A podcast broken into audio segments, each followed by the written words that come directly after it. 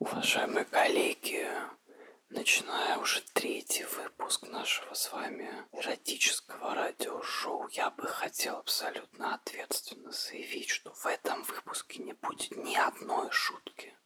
Ни одной. Закончилось время шуток.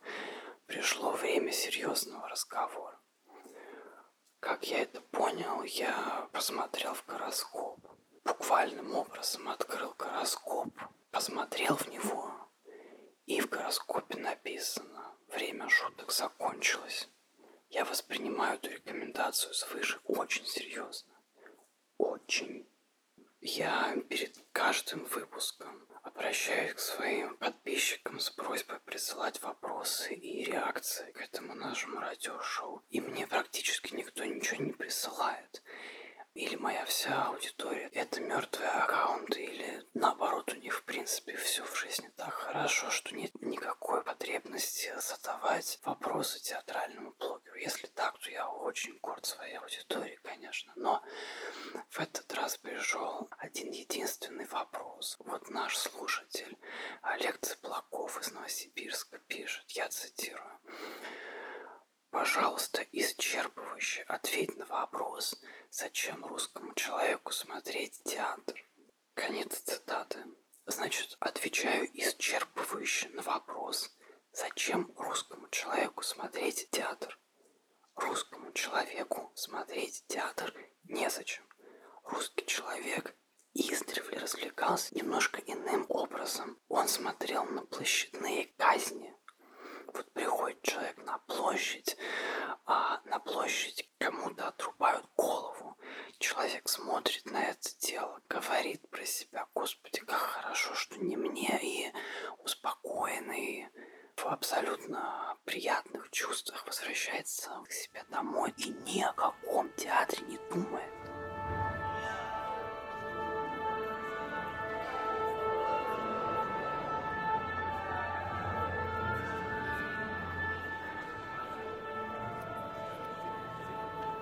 Мужчина, уберите телефон. Уберите телефон, пожалуйста. Экран свой себе свою жопу засунь. Девушка, если вы болеете, надо дома сидеть. Заебал в лицо светить. Мне из-за вашей прически ничего не видно. Мобилу свою убрал в блюдо. Может, в лицо еще мне чихнете? Можно кашлять потише? Женщина, вы мне прямо в лицо светите.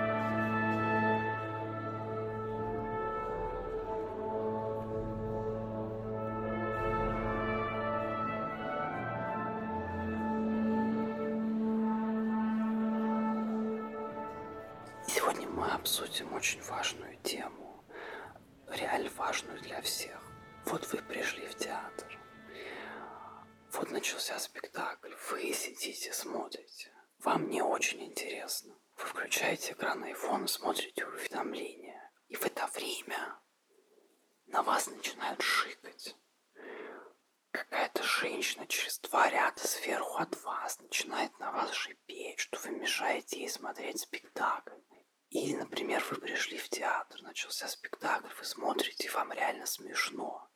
Ну вот пришли на спектакль Льва Додина, да, и вам реально смешно, вы вообще не можете удержаться и смеетесь. И тут вас снова начинают тыкать, потому что вы смеетесь и мешаете людям.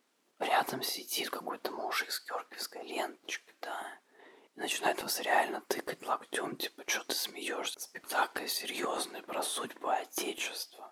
И вот мы сегодня обсудим, что делать с этими обмутками, с этими майорами театрального порядка. Если конкретнее, мы сегодня поговорим о том, как театру нужно измениться для того, чтобы мы все, включая и нас, смотрящих в айфоны, и тех людей, которые на нас орут, вот как театру нужно измениться для того, чтобы мы все чувствовали себя там немножко комфортнее. И мы сначала обсудим, как с этим обстоят дела в России, где эта проблема реально просто готова лопнуть как прыщ, но вряд ли лопнет, потому что велика, велика любовь русских к дисциплине. И как с этим обстоят дела не в России, где в некоторых местах эта проблема получила реальное решение. Я предлагаю прям максимально быстро перейти к основным моментам. А, у этой проблемы есть два измерения. Измерение первое – это обычные разные люди. Вот обычные разные люди, они ходят в театр и испытывают в театре разные степени дискомфорта. Кому-то реально беспокойно из-за выключенного в зале света. Кому-то важно следить за уведомлениями на телефоне, но они не могут этого делать, потому что сумасшедшие зрители сзади, спереди, сбоку обязательно вас ткнут или скажут вам что-то, что вы мешаете им своим огромным экраном четвертого айфона, что его бледная матрица, выкрученная на минимум, светит ярче солнца в 20 раз прямо им в глаза, что они сейчас ослепнут, а если они ослепнут, они не смогут смотреть этот прекрасный спектакль с замечательными актерами, за которые они заплатили полторы тысячи рублей. Некоторые спектакли идут по 4 часа или больше, да, и вам все это время нужно сидеть в неудобных креслах и не двигаться. Вы не можете перекусить, выпить водички, у вас нарушается водный баланс в организме. Это все естественное для человека вещи. Движение – это жизнь. Человеку нужно регулярно разминаться, чтобы не затекали руки, ноги, да? Это все понятно. Обычные разные люди – они ходят в театр и очень часто испытывают много неприятных моментов просто из того, что хотят вести себя немножко более свободно, чем было принято в эпоху викторианской Англии, когда все люди были вообще просто перетянуты корсетами. А именно такие правила поведения в театрах вот мы наблюдаем сегодня. А еще одно измерение – это люди, особенно младшего возраста, с разнообразными особенностями, психическими расстройствами и физическими отклонениями, люди с проблемами внимания или изучения информации, вот это вот все. И давайте честно скажем, что вот эти люди, они вообще не ходят в театр, потому что для этих людей театр – это среда максимально враждебная даже обычным детям без э, любых особенностей, да, попасть в театр на вечерний спектакль – это реальная проблема. В России бывает, что родители с маленькими детьми не пускают на спектакли. А родители и сами не ходят, потому что они прекрасно знают, что в театре нужно вести себя тихо, иначе вы будете мешать людям, да. И вот этот самый императив – вести себя в театре тихо и является, на мой взгляд, вот этой абсолютно ужасной вещью, от которой нам скорее нужно избавиться. Обычный театр в Москве, Петербурге или любом другом городе России смотрит на ребенка или человека со специальными потребностями или особенностями не как на личность, а как на проблему. Вот на сайте Александринского театра напрямую написано Обращаем ваше внимание на то, что дети до 12 лет на вечерние спектакли Александринского театра не после третьего звонка воспрещен при посещении спектакля основной сцены приветствуется вечернее платье, code, black tie, optional semi-format A5. А, я хочу признаться, что я вообще-то не очень люблю детей, да. Ну, вот если прям максимально корректно формулировать делать. А, но у меня есть знакомые с детьми разных возрастов. И это абсолютно разные люди, и абсолютно разные дети. И эти люди, они являются заинтересованы в театре аудиторией. И я не понимаю, почему для матери или для отца, или для гетера, или гомосексуальной э, пары с детьми это должно превращаться в реальное ограничение прав на посещение общественных мест. Вот чем эти люди хуже? Просто тем, что они решили завести ребенка. Ну да, это глупое, в общем, решение завести ребенка, но неужели нет больших идиотов, которые, тем не менее, ходят в театры, несмотря на отсутствие у них детей? И вот я представляю, что самое главное, кто возникнет сейчас, это русские актеры. Русские актеры это просто пиздец. Это великая школа мастерства, которой четыре тысячи лет. Они знали, как надо играть театр еще до того, как театр вообще появился. У русских актеров есть лозунг такой «Священнодействуй или убирайся вон». Он э, как бы обращен непосредственно к самому актеру, но вообще-то это сообщение зрителю. Сиди, блядь, молча, пока мы священнодействуем, и пяль свои глазища потихонечку. Не надо ни чихать, ни кашлять не кряхтеть. Если ты болеешь, нехуй ходить в театр. Больные люди идут в больницу или дома сидят. Потому что, ну вот, давайте честно, режиссеру вообще насрать, что там будет на показе дальше. Он спектакль поставил, получил свои деньги и поехал дальше опирать регионы. Что там будет, вообще не его проблема. А актеры, они каждый день на сцене. Им нужны комфортные условия работы. А что такое комфортные условия работы? Это чтобы зрителя вообще не было. А если так вышло, что он есть, то он должен был весь как один. Такие безумные обезьяны, которые умеют исключительно аплодировать, а в конце несут цветы, пироги, соленые овощи, квашеную капусту, керамику, ручной выделки, мех, лисьи хвосты. Да, вот какой обязан быть зритель. Зритель должен быть благодарным. Он заплатил целую тысячу рублей или больше за билет. И вдобавок ко всему он еще и должен быть благодарен актеру вот за то, что он священно действует. Замирать, ахать, эмоционально включаться, сопереживать. И все это время сидеть тихо, потому что театр от него требует максимального внимания, а любой шорох или там, не дай бог, включенный телефон актера отвлекает. А у меня к русским актерам просто ответный запрос. Ребят, а как вам, например, такой вариант? Научиться играть в театре, учитывая зрителей, их присутствие и их важность. Ну вот как? Или вернемся опять вот к этим ужасным людям, которые на всех шикают, вот к этим лейтенантам театральной дисциплины, да. Это или люди, которые очень много ходят в театр, или что еще хуже, это люди, которые про театр пишут. И самое смешное, что большинство этих претензий от постоянных театроходильщиков в принципе представляет собой плохо завуалированный сельский снобизм. Реально такие прямо упреки рабочему классу, да, и это просто изумительно. Сидят реально какие-то бабы с картофельными лицами, какие-то рыжие безумные женщины в дешевых шмотках, которым повезло писать про театр в газету, и обсуждают людей вокруг, что они плохо одеты, плохо себя ведут, невоспитаны, у них плохие манеры, пользоваться телефоном это хамство. Ребят, вы вылезли из выгребной ямы, вы себя в зеркало видели. Сидят морщинистые хабалки и обсуждают, какая невоспитанная пошла молодежь, взрослые люди, да, неприученные, блядь, офицерами high culture к дисциплине похода в театр. Я вообще ничего не имею против баб с картофельными лицами, но я э, говорю об этом сейчас в э, негативном модусе, потому что, ну, как бы, давайте, может быть, мы не будем предъявлять этого рода претензий людям в принципе. Еще одна ужасная вещь.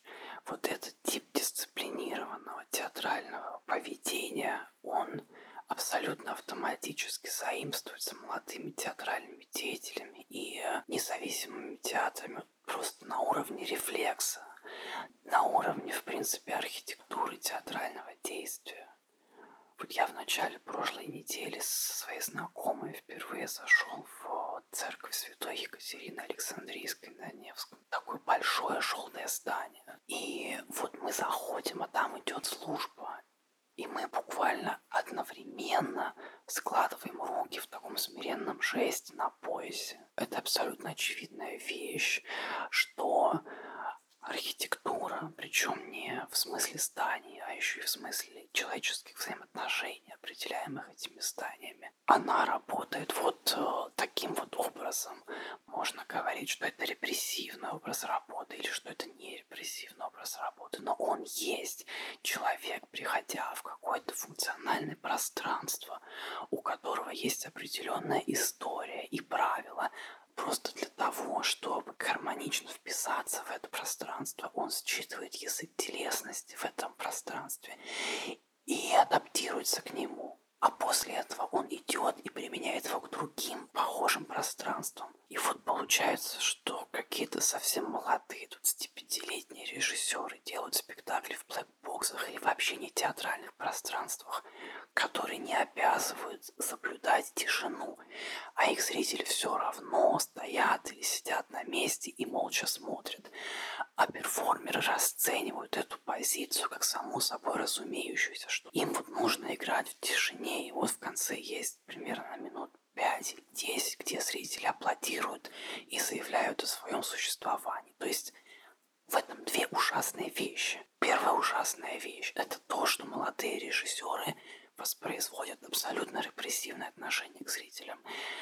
А вторая ужасная вещь, что эти молодые люди, которые хотят заниматься современным театром, вообще никак не используют перспективу более свободной атмосферы спектакля. Я очень далек от идеалистической мысли, что театр — это пространство диалог. Вернее, вот буквального прочтения этой мысли, что вот в театре нужно общаться, и зритель должен в театре говорить, потому что это обмен опытом, обмен информацией, да.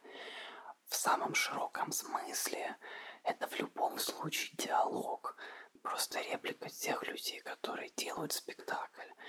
Она может длиться полчаса, а может длиться шесть часов. Если обе стороны согласны, что это уважительный диалог, ну, тогда просто дайте авторам сказать, что они имеют сказать. Поэтому я не могу сказать, что я выступаю за расслабленную схему театрального ивента исключительно ради предоставления возможности вот этого диалога.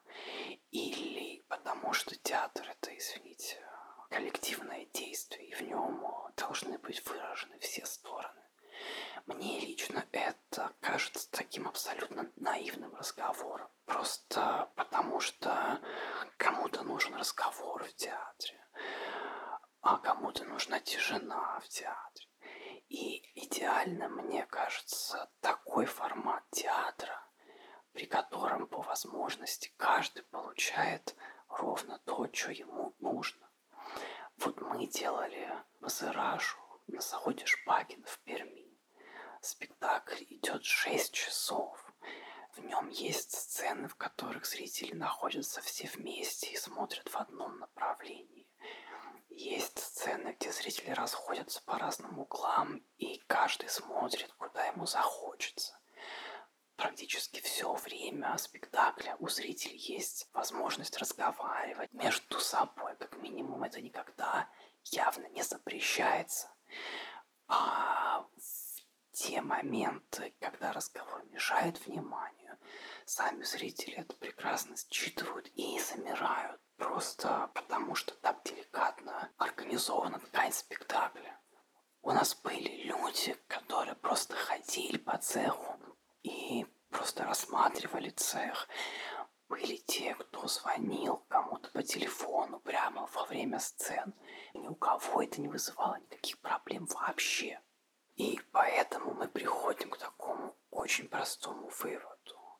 Для нас же не является секретом э, то, что проблема не в театрах или зрителях, а в самом типе театра, в его формате, который превалирует сегодня. Для нас же не секрет, что этот тип театра должен быть забыт и оставлен в прошлом. Ну не секрет же, да?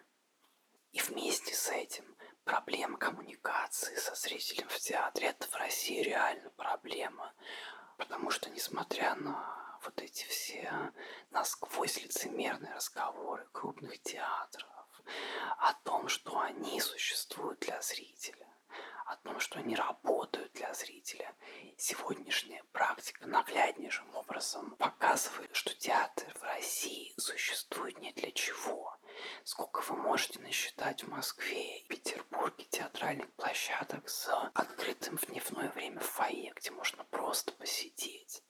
меньше, чем пальцев на одной руке. Я не буду даже перечислять все демократические открытые практики, которые в европейских или американских театрах на сегодняшний день есть. Я просто еще раз зафиксирую факт. В России в театрах отношение к зрителю в основном виртухайское. Его контролируют, его направляют, ему предлагают один единственный, придуманный не им сценарий визита и просмотра театральной продукции. приходит с билетом и не распечатывает его. Во многих театрах это целая проблема. Это повод для разбирательства. Хотя, вот уж казалось да. Причем все театры, в которые мы с вами ходим. Вот электротеатр, практика, Гоголь-центр, театр Док, Александринка, даже некоторые оперные.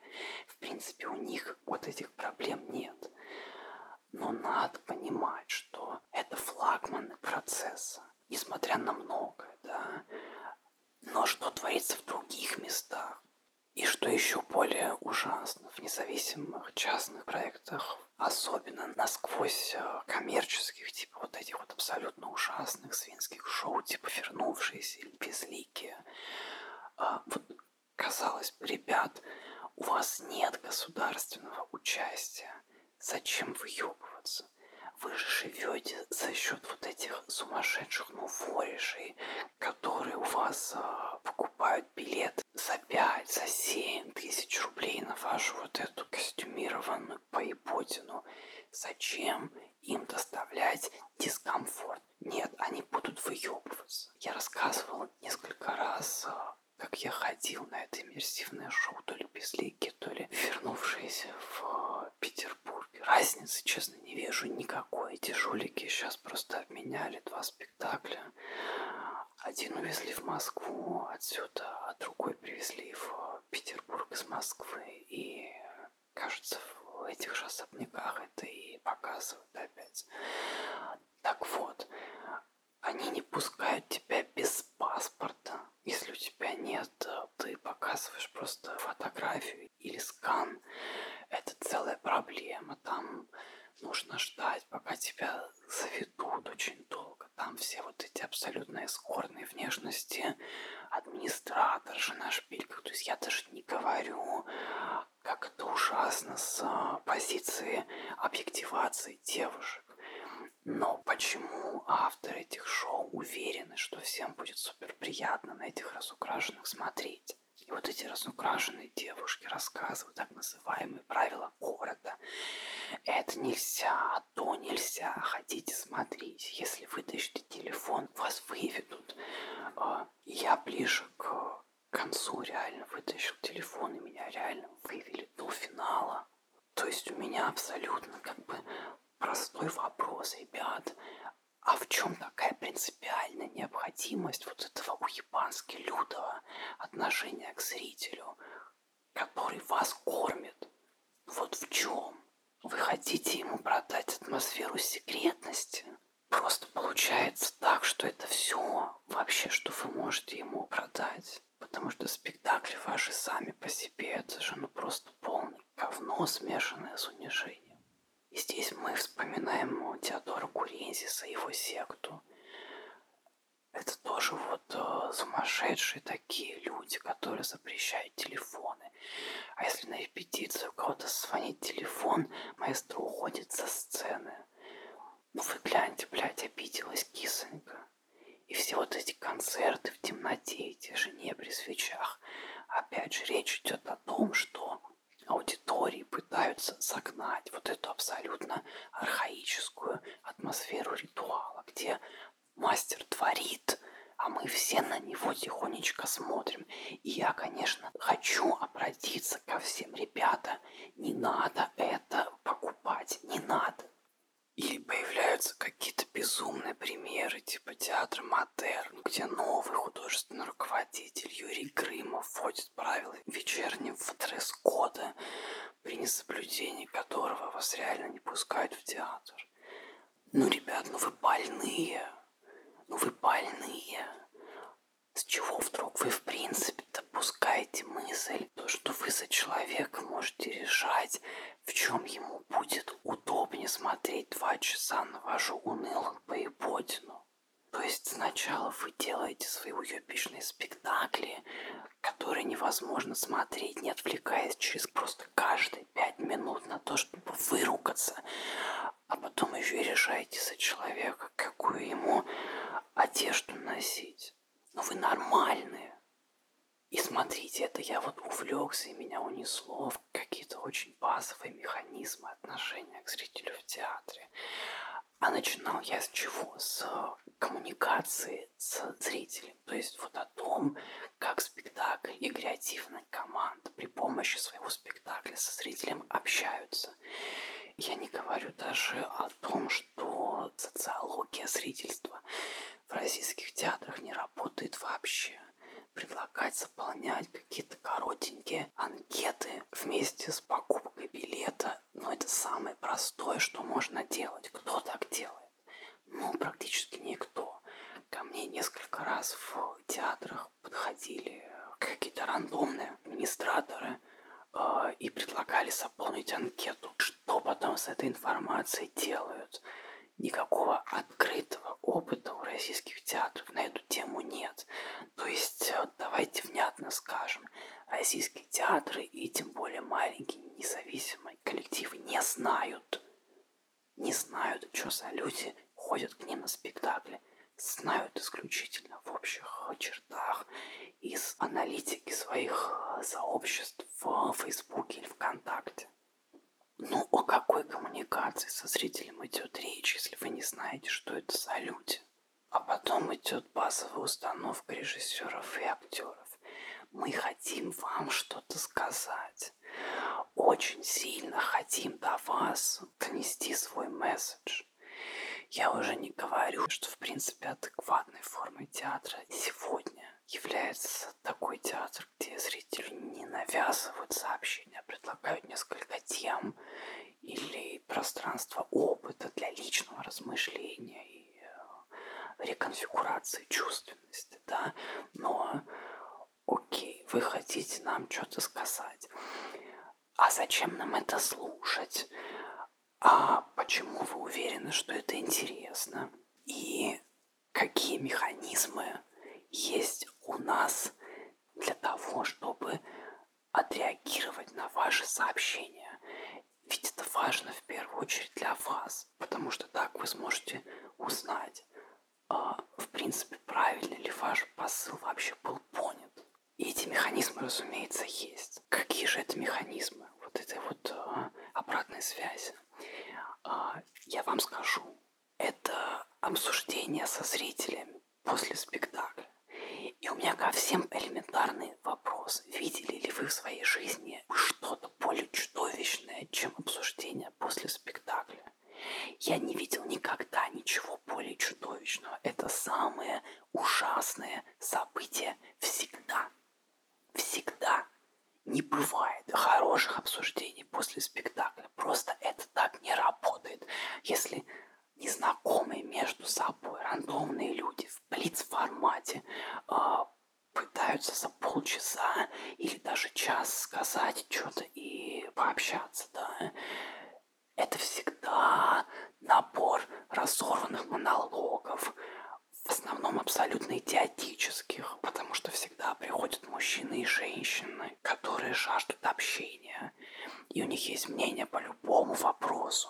И вот святое, в принципе, желание креаторов или театров обеспечить пространство свободной коммуникации, оно оборачивается полным пиздецом, потому что это пространство оккупируют те, кто хочет говорить. А это удивительным образом обычно совпадает с бессмысленностью их э, посыла. Потому что, ну, любое пространство коммуникации нужно или модерировать, причем не просто модератором с микрофоном, либо вообще полностью отпускать. И тогда или модерация должна осуществляться фильтром участников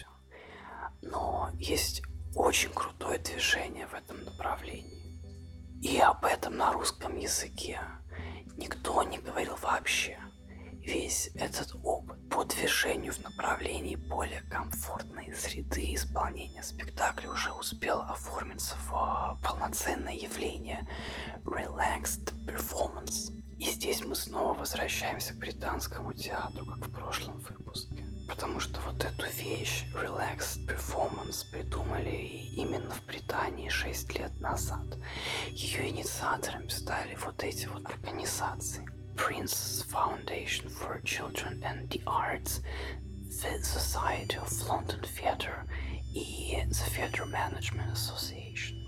Эти все ребята, значит, собрались и обратились к Национальному театру Великобритании с предложением сделать э, первый вот этот relaxed performance а, и сделать его в первую очередь для детей с разными психическими и физическими особенностями. И это произошло. А уже в следующем году усилиями разных сил это превратилось в национальную программу. И в течение следующих лет этот тип спектаклей, э, он распространился на Канаду и на США. И на сегодняшний день нет ни одного крупного театра в Британии, который хотя бы раз не делал вот этот так называемый расслабленный показ. И давайте, в принципе, разберемся, что это вообще такое. Вот как описывается этот тип событий на сайте нью-йоркского Atlantic Theatre. Они перечисляют несколько пунктов. Значит, звук в спектакле будет тише, чем обычно. И администраторы театра будут предупреждать вас о любых ожидающихся громких звуках прямо во время спектакля. Свет в зрительном зале не будет выключен полностью, а будет немножко приглушен. Расслабленная атмосфера в зале абсолютно располагает общаться и озвучивать свои мысли или эмоции так, как этого захочет салют. Также разрешается уходить и возвращаться в любое время спектакля. За пределами зрительного зала оборудована специальная комната с прямым видеоэфиром происходящего на сцене. Если вдруг человеку нужно отдохнуть от происходящего в зале, да, в этой же зоне расположены всякие успокаивающие игрушки, а, если в этом есть необходимость. Любому зрителю этих перформансов доступен гендерно-нейтральный туалет. И последний пункт, который они указывают, никакого шикания во время шоу.